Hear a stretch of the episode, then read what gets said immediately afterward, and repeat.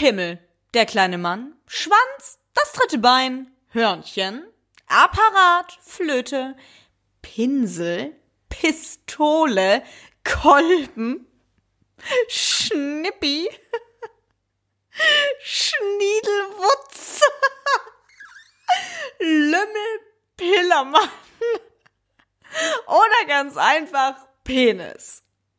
Wer hat den größten und wer hat den kleinsten?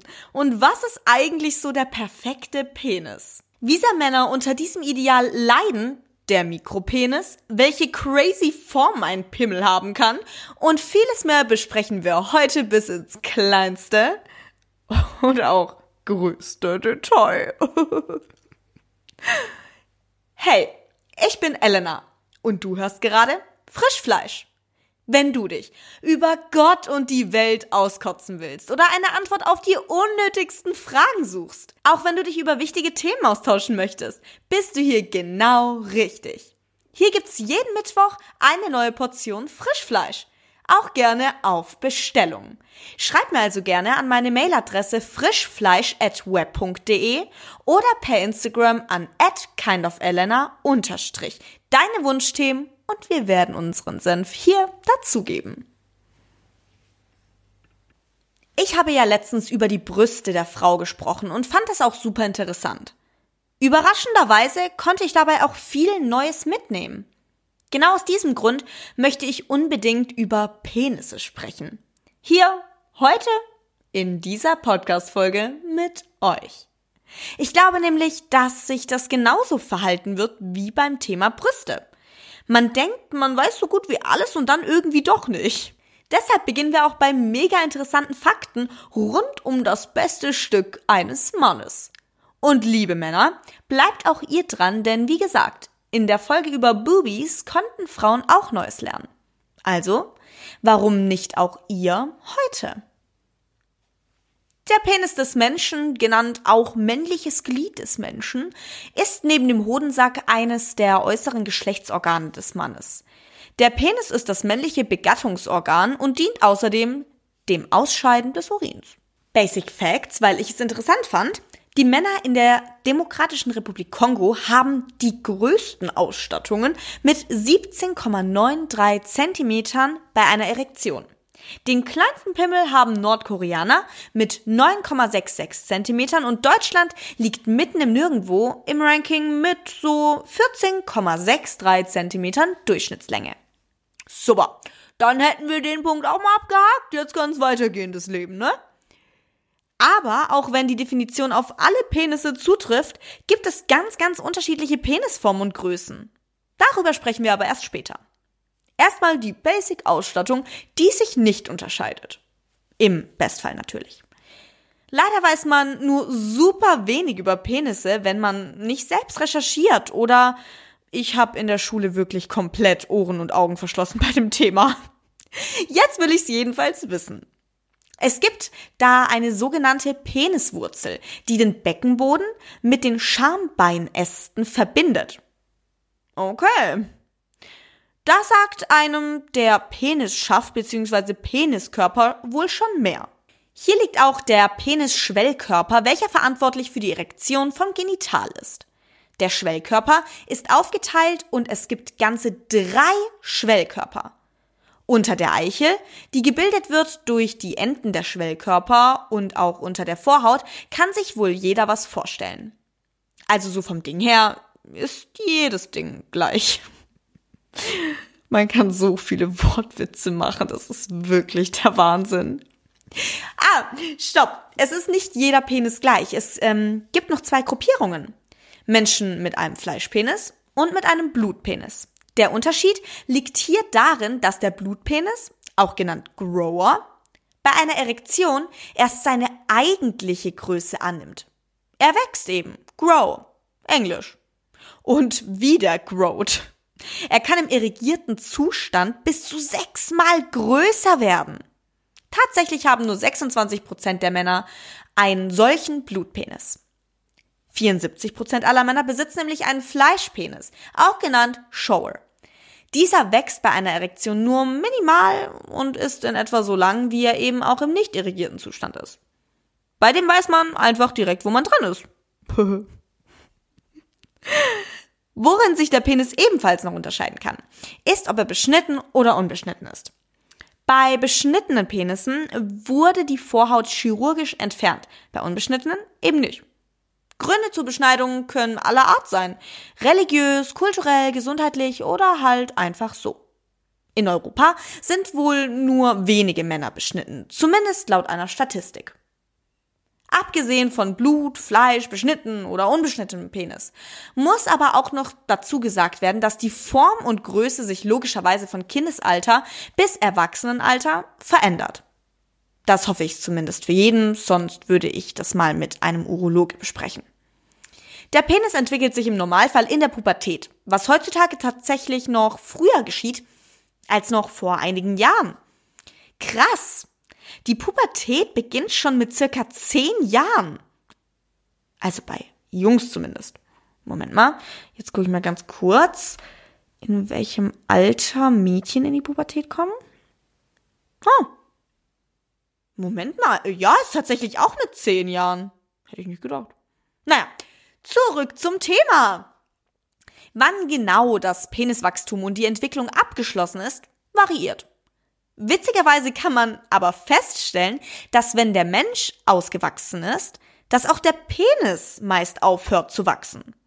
Manche sind frühreif und schon mit 14 am Ziel und andere durchlaufen eine länger anhaltende Phase der Entwicklung und Reifung. Wo wir es schon vom Urologe hatten gerade eben. Männer lassen super selten ihr bestes Stück untersuchen. Aber warum? Well, vermutlich, weil das einfach nicht so ein großes Ding ist. Wortwörtlich. oh Mann. Das ist aber ein wenig merkwürdig, denn wenn Frauen regelmäßig gehen, ergibt es einfach nur Sinn, dass auch Männer das machen sollten. Aus dem Grund werden bei Frauen Krankheiten und Infektionen früher erkannt und dementsprechend frühzeitiger behandelt.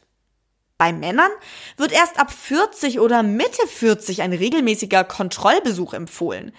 Von Frauen weiß ich, dass sie allerspätestens nach ihrem ersten Mal bei der Gynäkologin eintrudeln sollten. Aber meistens auch einfach schon vorher. Also woher kommt das? Männer gehen meist nicht zum Urologe, wenn sie Beschwerden, Schmerzen oder Merkwürdigkeiten an ihrem Penis feststellen, Angeblich soll es so sein, dass Männer ein auf stark machen wollen. Und warum habe ich stark gerade so dermaßen komisch ausgesprochen? Naja, auf jeden Fall gehen Männer deshalb halt nicht zum Arzt, lassen diesen Besuch einfach aus. Aber das klingt für mich ehrlich gesagt auch nicht so wirklich plausibel. Ich meine, man geht ja auch zum Hals-Nasen-Ohrenarzt. Wisst ihr, wie ich meine? Ich habe auch schon mit männlichen Freunden gesprochen und die konnten mir auch nicht sagen, warum das so ist. Sie verstehen es auch nicht, aber beschweren sich darüber natürlich auch eher weniger, weil es ihnen auch ein Stück weit unangenehm ist. Ist ja auch verständlich. Uns Frauen ist es ja auch unangenehm. Also zumindest mir. Aber wir wissen halt trotzdem, dass es sein muss. Also gehen wir einfach und stellen uns nicht an. Punkt. Erektionsstörungen zum Beispiel sind überhaupt keine Seltenheit bei Männern. So gut wie jeder Mann hat sie früher oder später mal. Die Auslöser reichen von psychischen Problemen bis hin zu körperlichen Problemen, zum Beispiel im Alter. Diese nehmen da auch ganz einfach zu. Andere Gründe könnten auch neuronal bedingt sein oder nach operativen Eingriffen und so weiter. Es sollte also auf jeden Fall untersucht werden. Männlichkeit scheint in der Männerwelt ja aber so ein wichtiges Thema zu sein und einen auf stark zu machen, ist auch irgendwie die Erwartungshaltung. Da muss ich auch wirklich sagen, das tut mir auch sehr leid. Übrigens ist dafür Feminismus auch da. Für alle, die denken, es geht beim Feminismus nur um die Frau. Aber ich weiche hier wieder vom Thema ab. Ähm, genau, wir waren bei Männlichkeit. Das spiegelt sich ja auch in diesen Debatten wieder. Wer, wer den größten, wer den kleinsten? Ja, ihr wisst, was ich meine. Und wenn wir schon bei den verschiedenen Formen und Größen sind, so wer größten, hm, können wir doch direkt hier bleiben. Das ist nämlich wirklich interessant. Vorab, was aber denke ich auch klar ist, jeder Penis kann beschnitten oder unbeschnitten sein und trotzdem zu den Unterarten, auf die ich gleich eingehen werde, zählen. ergebe ja keinen Sinn, wenn er nur eine bestimmte Form haben könnte, nur weil die Vorhaut entfernt wurde oder nicht entfernt wurde. Ich muss so lachen, während ich über die Form eines Penis recherchiere. Okay, also der erste Kollege, den ich vorstellen darf, ist der Stift. Ein gerader, schmaler Penis. Ey, es tut mir so leid. Ich lache überhaupt nicht über die Penisform, sondern was hier dabei steht, kann ich halt echt nicht vorlesen. Das geht nicht. Aber ich find's witzig, wie die Ersteller von diesem Beitrag einfach mit der Tür ins Haus fallen. Das ist wirklich legendär. Gerade raus. Finde ich super. Und das Beste ist auch, dass sie einfach noch einen Bleistift unten einfügen. Ja, jetzt kann ich mir ihn richtig gut vorstellen. Danke, danke euch. Der nächste Titel gefällt mir aber auch richtig gut. Der Pisa-Penis. Dass ein Penis nicht perfekt gerade ist, zumindest nicht in den meisten Fällen, kann man sich ja auch denken. Aber soll wohl sogar von Vorteil im Sexleben sein. Bei einer Krümmung ab 30 Grad spricht man nicht mehr vom Pisa-Penis, sondern von einem tatsächlich gekrümmten Penis. Wusstet ihr eigentlich, dass ich im Oktober auch in Pisa war? War voll schön. Ich habe eine Kreuzfahrtreise mit meiner Mama gemacht. Man muss sagen, nach eineinhalb bis zwei Stunden ist man aber auch in Pisa wirklich fertig, weil eigentlich gibt's da nur diese drei Monumente, die interessant sind. Ja, schön und gut, ist alles auf einem Fleck. Okay, ich verliere mich schon wieder. Sorry, sorry. Wir waren bei Bananen. Nämlich der nächsten Penisform. Hat logischerweise eine leichte oder vielleicht auch stärkere Krümmung, aber kennzeichnend ist viel eher die Form der Eichel, weil sie so ein, so ein bisschen schmaler ist. Sie läuft etwas spitzer zu, eben wie der Anfang oder das Ende, wie man es nimmt, von einer Banane. Es gibt auch den Kegelpenis, der immer schmaler zuläuft in Richtung Eichel. Hier wurde natürlich ein Kegelbild zur Hand genommen. Nochmal recht herzlichen Dank an die Ersteller dieses Online-Beitrags. Der sogenannte Pilzkopf ist ein Penis, dessen Eichel breiter ist als der Rest vom Glied. Ich hatte keine Ahnung, dass der existiert, aber jetzt ergibt es auch Sinn, dass Auberginen und Pilze so dermaßen oft als Emojis verwendet werden. Hm. Der perfekte Penis. Ich habe wirklich selber gar keine Ahnung, welche Form jetzt inwiefern dem Idealbild entspricht. Ich bin froh, dass ich davor auch wirklich verschont geblieben bin. Vielleicht sieht man das öfters in Pornos. Ich weiß es nicht. Ich gucke keine Pornos. Nie gesehen. I don't know. Ähm, aber genau deswegen habe ich halt meine Follower auf Instagram gefragt, welches Idealbild so existiert oder welchem sie entsprechen möchten, was es für einen Druck bei ihnen auslöst, wie sich das Bodyshaming des Gliedes im Alltag zeigt und wie sie sich damit einfach fühlen. Leider Gottes hat mir kein einziger Mann geantwortet, was ich sehr schade, aber auch verständlich fand, weil es ähm, halt einfach noch so ein Tabuthema ist. Es ist, das ist total schade. Es ist nämlich eigentlich total wichtig, darüber zu sprechen. Aber naja, ich habe nun im Internet gestöbert und bin auf jeden Fall auch hier auf nützliche Informationen gestoßen. Also, der perfekte Penis. Irgendwie gibt es ja zu jedem Körperteil ein Schönheitsideal. Also natürlich auch bei den Genitalien. Ist ja super normal mittlerweile. Oder war es auch schon immer, muss man dazu sagen. Wie ihr bestimmt aber auch schon wisst, streben die meisten Männer nach einem großen Penis. Wie ich vorher gesagt habe. Wer hat den größten oder wenn du dies und jenes machst, hast du Eier. Da kennen wir doch alle die alten YouTube-Videos von Leon Mascher und ApoRed. No front! Aber das sind ja gängige Sprüche einfach. Zumindest waren sie es, wie gesagt, in meiner Teenagerzeit. Das Schönheitsideal liegt heute einfach bei einem großen Penis. Frauen gaben bei einer Umfrage sogar an, dass sie bei einem deutlich überdurchschnittlich großen Glied öfter zum Orgasmus gekommen sind als bei einem durchschnittslangen Glied von 13 bis 14 Zentimetern, wie wir vorher festgestellt haben. Also stimmt es, dass ein großer Penis heutzutage viel Ansehen hat. Das war aber tatsächlich nicht immer so. Früher wurde ein großer Penis mit Dummheit und ungezügelter Lust assoziiert. Erstrebenswert waren jedoch Eigenschaften wie Rationalität und Intellektualität. Heute ist das ja ganz anders. Ein großer Penis wird mit Potenz assoziiert. Darum will natürlich jeder einen großen Penis. Oder zumindest, dass jeder denkt, er habe einen großen Penis. Sagt euch die Big Dick Energy etwas? Hat es mir auch nicht, bevor mir eine Freundin davon erzählt hat. Die Big Dick Energy, auch BDE, ist ein angenehmes Selbstbewusstsein. Die Person ist also nicht arrogant oder von oben herab abfällig. Nein. Sie ist sich einfach über die eigenen Fähigkeiten und Errungenschaften bewusst.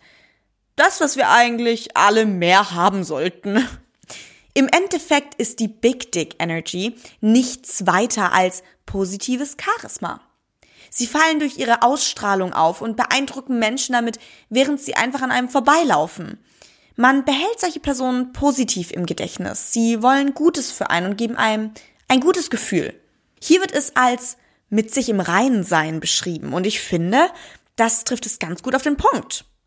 Sie können also einen großen Penis haben, aber haben es nicht nötig, so zu tun, als seien sie aufgrund dessen etwas Besseres, was sie auch überhaupt nicht sind. Typen, die also Bilder von ihren Schwänzen machen und rumschicken, haben definitiv keine Big Dick Energy. Ganz nebenbei sind Dickpics und Menschen, die sie verschicken, einfach abscheulich. Wie genau sich das Ideal dermaßen wenden konnte, ist mir zwar nicht ganz klar, aber das zeigt doch immer wieder, dass all unsere Ideale super dämlich sind. Wenn morgen Kanye West sagt, ein kleiner Penis ist das Wahre, das Beste, was einem passieren kann, dann werden alle Männer mit einem großen Penis Komplexe entwickeln. Der kleine Penis würde zum Ideal werden. Also wer sind diese Menschen denn bitte, dass sie es schaffen, das Bild von Schönheit vorzugeben? Das ist Bullshit und darüber müssen wir viel öfter sprechen. Auf Social Media wird immer über du bist perfekt, wie du bist, Body Positivity hier, Body Positivity dort dies und jenes gesprochen, aber mir fehlt es ehrlich gesagt total an, woher kommt dieses Problem denn? Wie will man ein Problem lösen, wenn man die Ursache nicht kennt?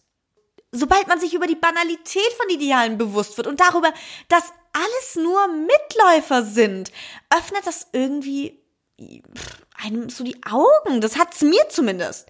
Nicht in Bezug auf meinen Penis. Ich, ich hab ich habe keinen Penis. Überraschung. Aber im Thema Schönheit allgemein konnte ich durch diese Erkenntnis eine ganz neue Sichtweise für mich entdecken. Schönheitsideale stempeln alle Dinge außerhalb dieser perfekten Norm als weniger gut oder überhaupt ausreichend ab. Sprechen wir also über das Gegenteil von perfekt. Der Mikropenis. Definition. Ein Mikropenis ist ein ungewöhnlich kleiner Penis. Man nennt ihn auch Mikrophalus.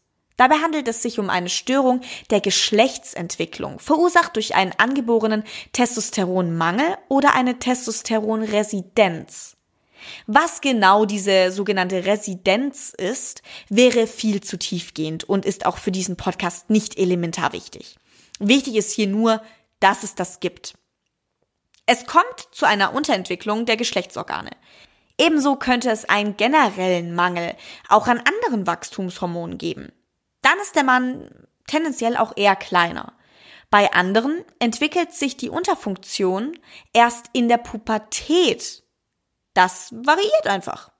Bei manchen findet man nicht mal eine Ursache und tatsächlich stelle ich mir das als den traurigsten Fall vor, wenn man noch nicht mal weiß, so woran es liegt. Wenn man bei einem kleinen Jungen feststellt, dass sein Penis extrem viel kleiner ist als der anderer Jungs in seinem Alter, kann man nur vor Beginn der Pubertät noch eine Hormontherapie mit Hormonspritzen beginnen. Ansonsten ist leider nur noch möglich, den Penis operativ zu vergrößern.